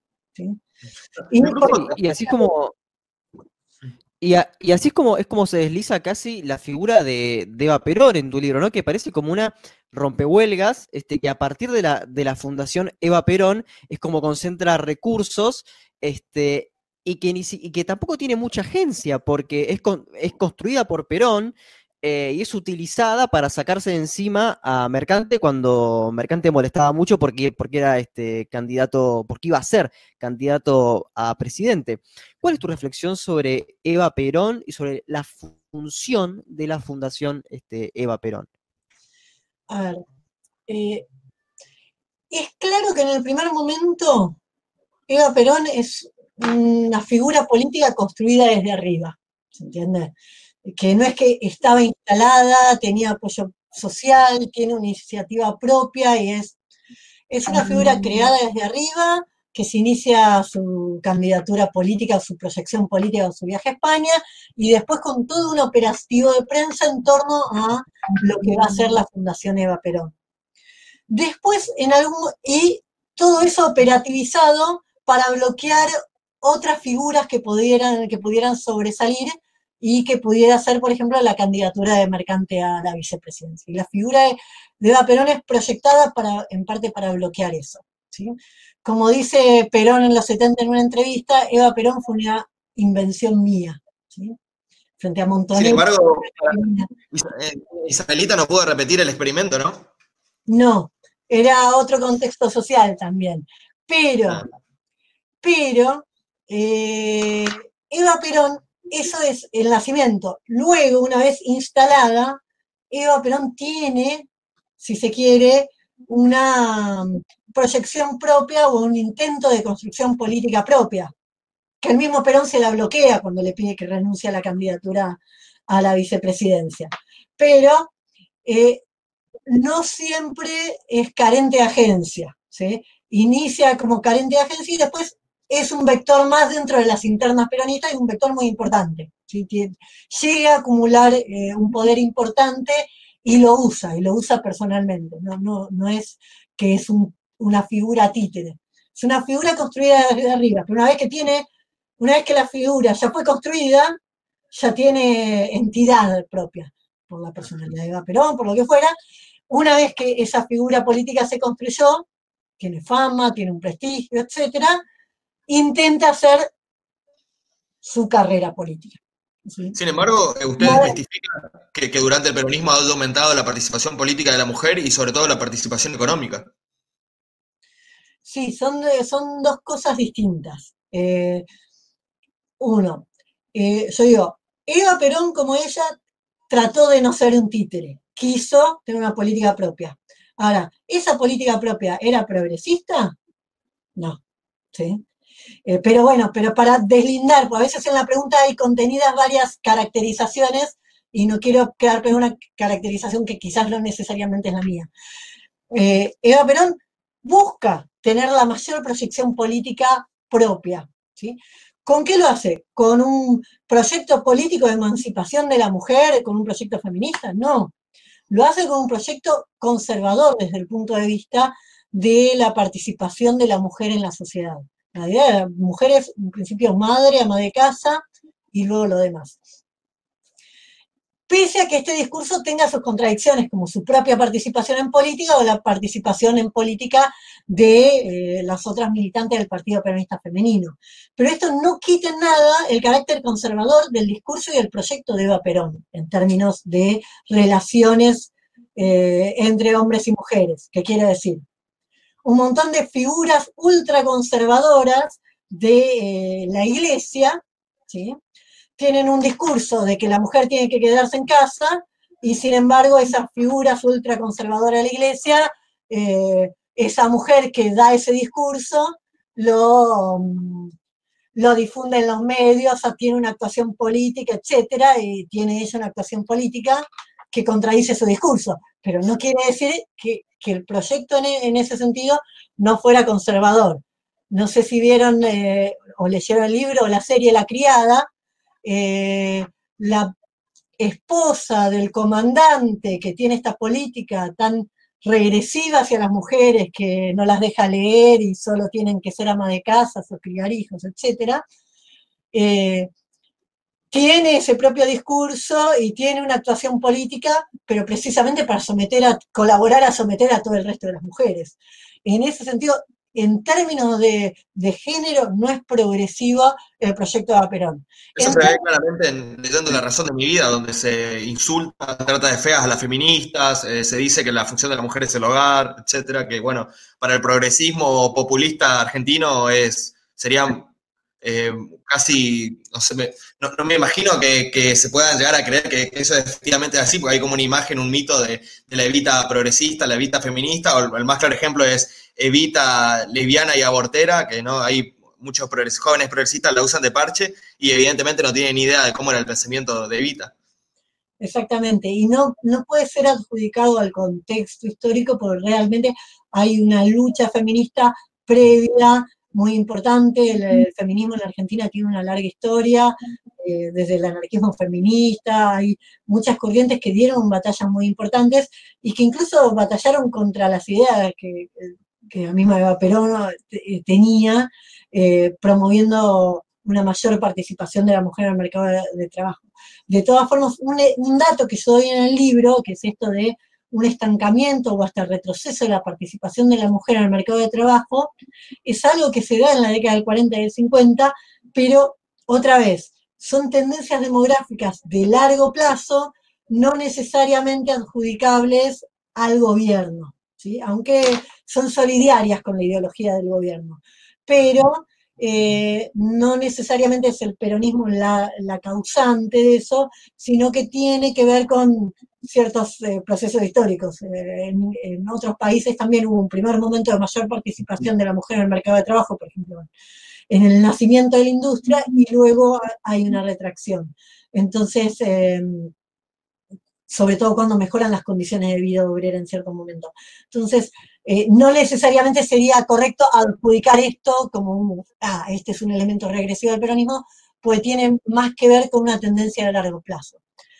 Ahora, si hablamos de la fundación Eva Perón, hay que plantear qué, eh, qué es la Fundación Eva Perón. Es eh, con recursos que vienen del Estado, de los mismos obreros, que pagan el salario, que cada vez que se firma un convenio de trabajo pagan un, porcentaje importante de ese aumento a la Fundación Eva Perón y no necesariamente optativo, o sea, se cobra básicamente casi como un impuesto sobre la clase obrera eh, eh, ese subsidio.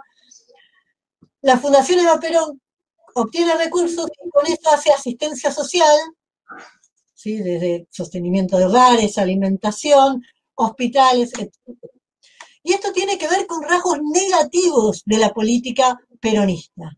El no desarrollo de una red importante de salud pública. La salud es dejada centralmente en manos privadas, lo que va a ser el sistema después de obras sociales. No hay un sistema de salud nacional al modelo inglés, laborismo inglés, por ejemplo. Acá en la Argentina la salud no es centralmente pública, ¿eh? como mínimo mixta, porque gran parte pasa por un sector corporativo privado. ¿Qué quiere decir? No, cualquiera no puede ir a atenderse a la clínica de una obra social.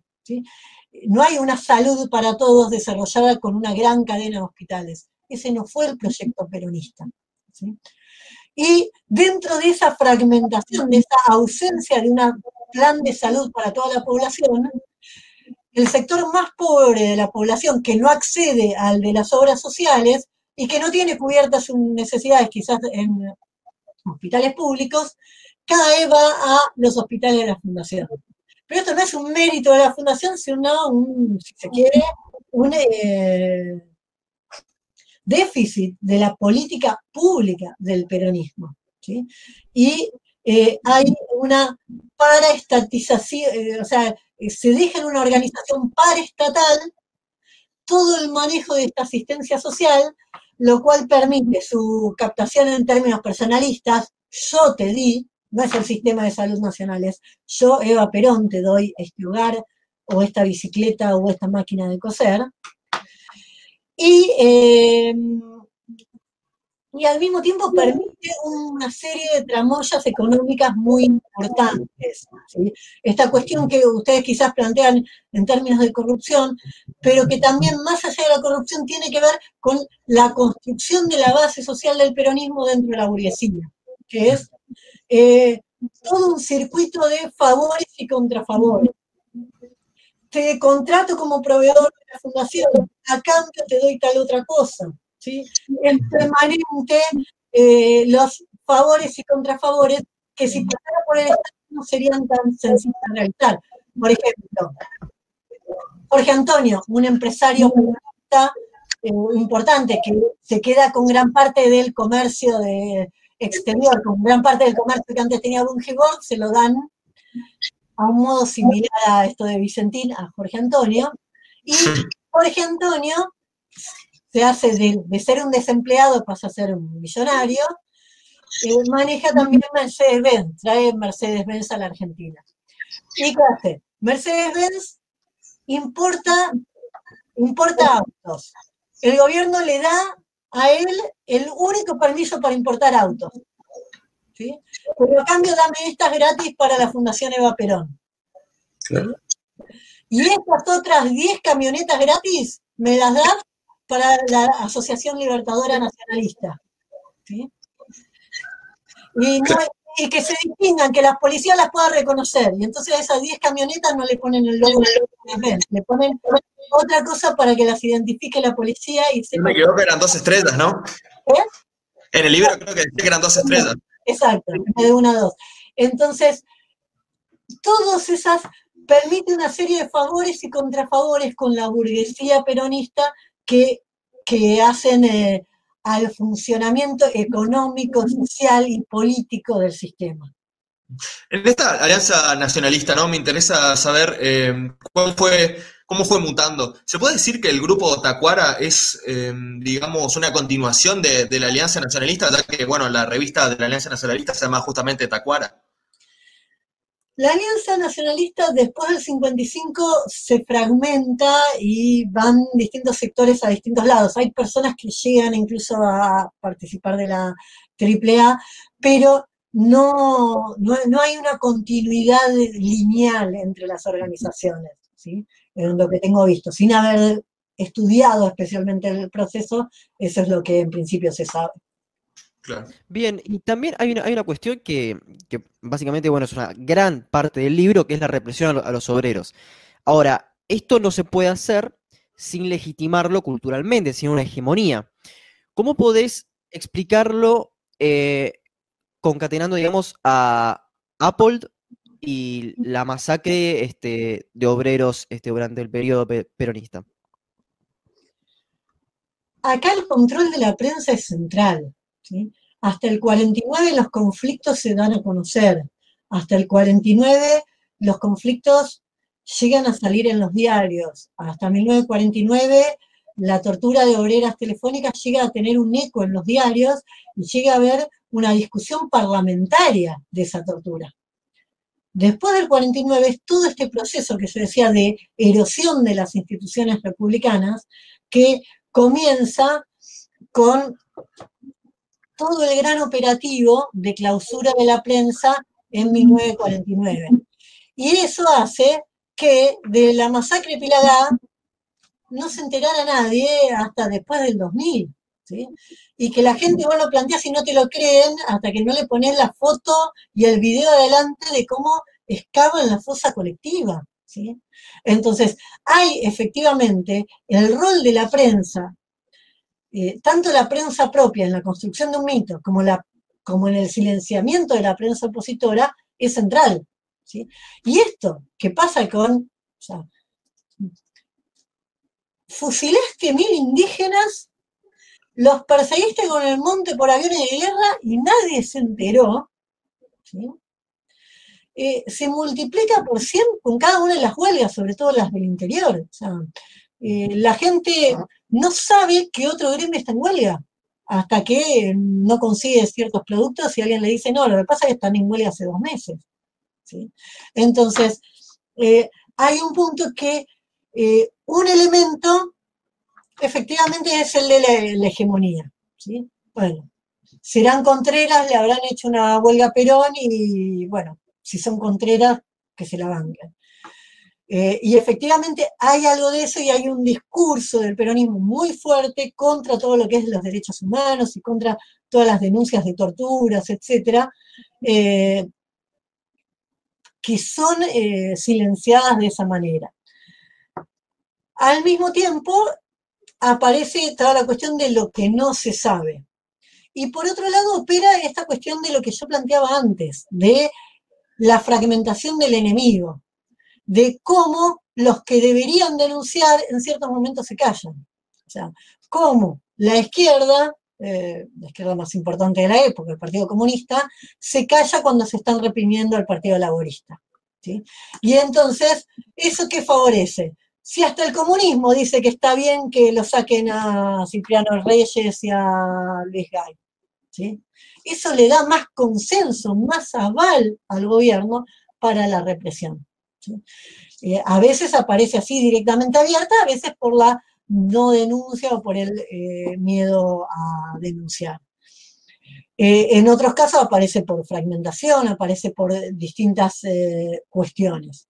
Pero evidentemente es parte de la erosión del apoyo popular que llega a la reconstrucción de una posición en torno al 54-55 que eh, es parte también de la pregunta que, me hacían antes.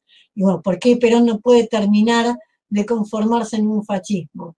Y porque, porque la burguesía no, no lo tolera, más cuando la clase obrera está bastante disciplinada, y porque fracciones de la clase obrera lo empiezan a abandonar, entonces empieza a perder apoyo social y es posible eh, desplazarlo del poder. En este contexto usted menciona algo que es muy interesante, que también se sabe muy poco, y si no me equivoco, creo que posiblemente sean los primeros en, mencionarlo, corregime si, si, me equivoco, que es el, el, plan Conintes, pero ya desde el peronismo, o sea, los orígenes del plan Conintes en el peronismo. Sí,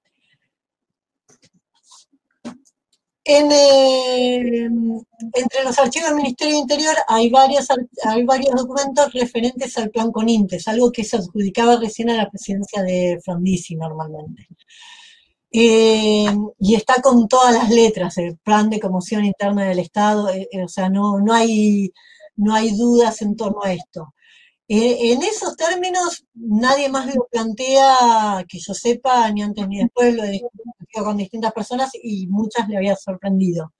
En términos, si se quiere, de precedente legal, de alguna manera, hay un abogado que perteneció a la Liga, que pertenece a la Liga por los Derechos Humanos, Carlos Zamorano, que eh, él tenía muy estudiada toda la legislación represiva del peronismo y eh, planteaba eh, varios de los documentos de la normativa peronista implica el plan Conintes, el uso de las Fuerzas Armadas para la represión interna. Él eh, plantea eso, ya, ya tenemos acá el plan Conintes. No lo vería, no había encontrado el documento él que decía plan Conintes 1953, pero decía, estas leyes ya están implicando lo mismo que el plan Conintes, con otro nombre que efectivamente eh, es eh, el uso de las fuerzas represivas para el combate del enemigo interno, entendido como el subversivo. Y eso hay mucha eh, normativa del peronismo, la declaración de situación de guerra interna, etc. Y es lo que permite, por ejemplo, ante la huelga ferroviaria, decretar la movilización de todo el personal ferroviario, que es, bueno, o vas a trabajar o vas a la cárcel directamente. claro, una, una, de las cosas quizás más fuertes dentro de todo esto es que para trabajar en el Estado eh, hacía falta, o sea, había todo un, como un Estado policial que eh, investigaba a cada uno de, de, los trabajadores del Estado sin importar su rango, ¿no? Eh, ¿Podrías ampliar un poco este, este tipo de Estado policial, como, vos lo llamás?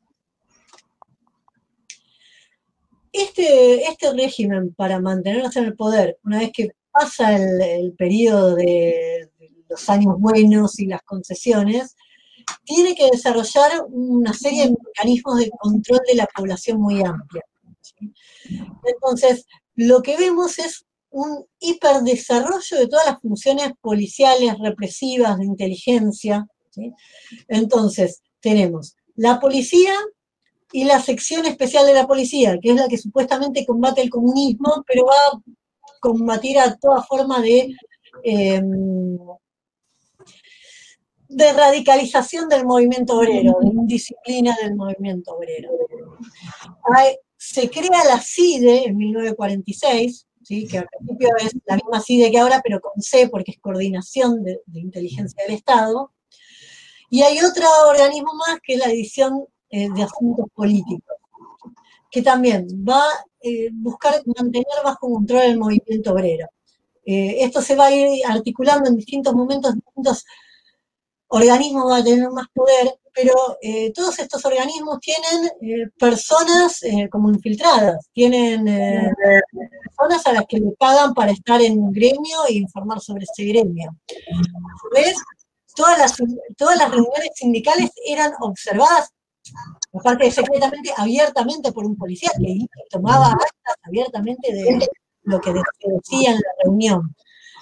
Entonces, hay un control en hay un control de la vida política importante y de la vida sindical en particular, a partir del control de los actos oficiales de los sindicatos, esto de que va un policía una acta de todo lo que se dice, y eso abiertamente. Después un montón de personas que son parte de, de una fuerza policial y reportan, informan a la fuerza policial a partir de su actuación de atrapada en un gremio, infiltrados en un gremio.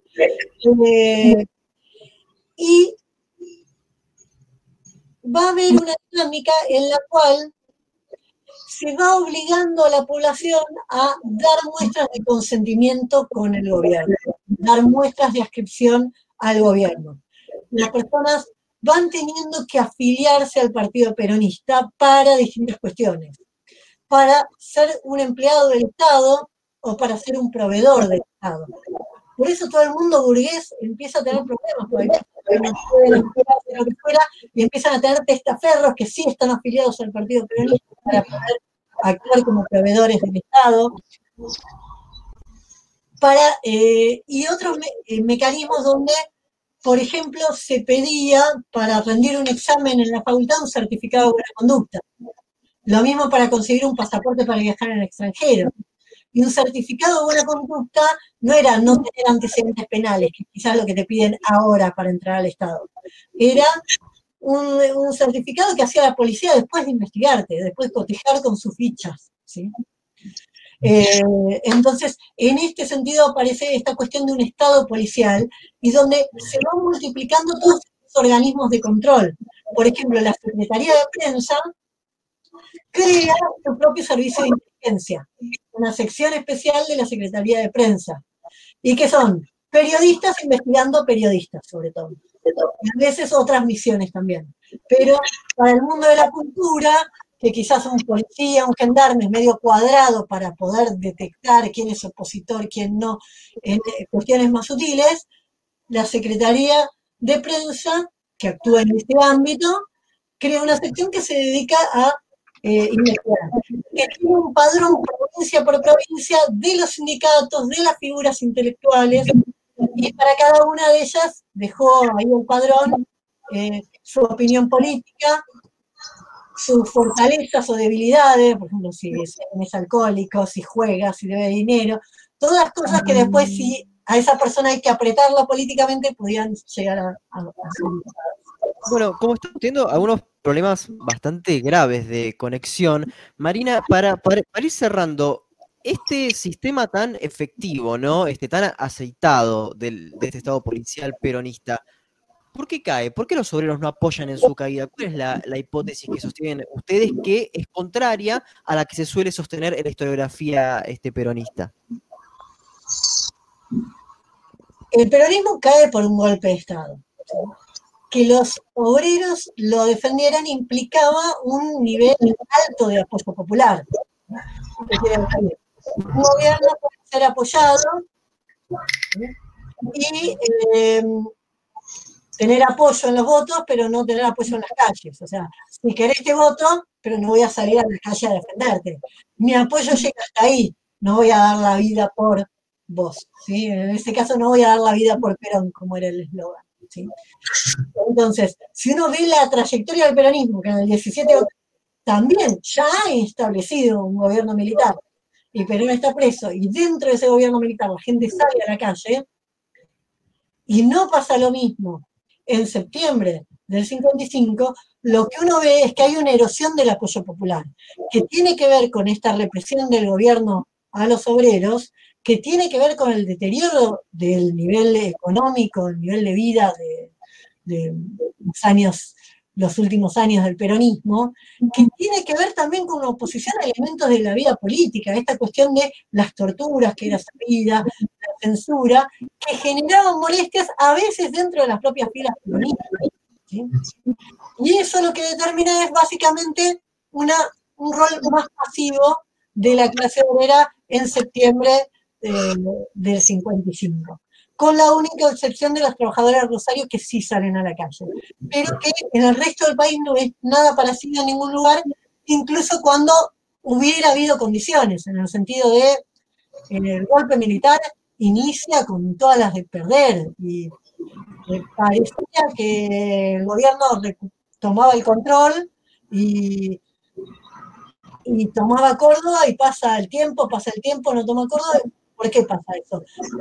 hasta los mismos soldados, las mismas tropas que manda a combatir, no hay una decisión de enfrentarse con otros por el gobierno. Los aliados, los, sectores leales en el ejército a Perón son muy pocos, pero no solo a nivel de cúpulas. No hay un espíritu en la base a salir a dar. Sí, Marina, como última pregunta, eh, ¿se viene Perón Leaks 2 del peronismo del 70? ¿Es una, posibilidad?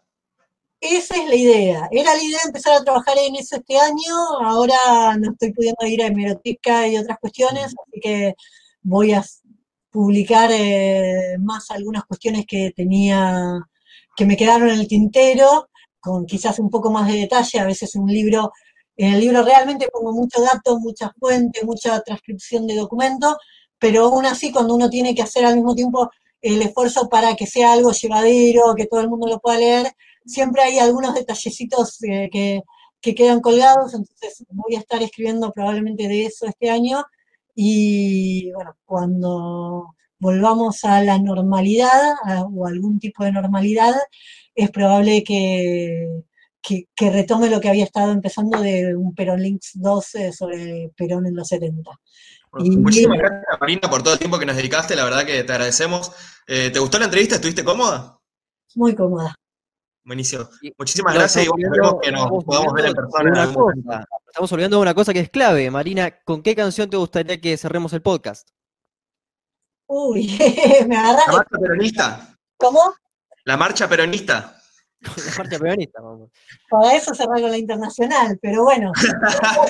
si ustedes quieren eh, eh, la Argentina no, no. peronismo, un desarrollismo que también es fallido, así que si, si uno no quiere esta recurrencia, en mi modo de ver, hace falta una transformación social más profunda. Así que, bueno, cerramos con la internacional entonces. Dale. Dale, buenísimo.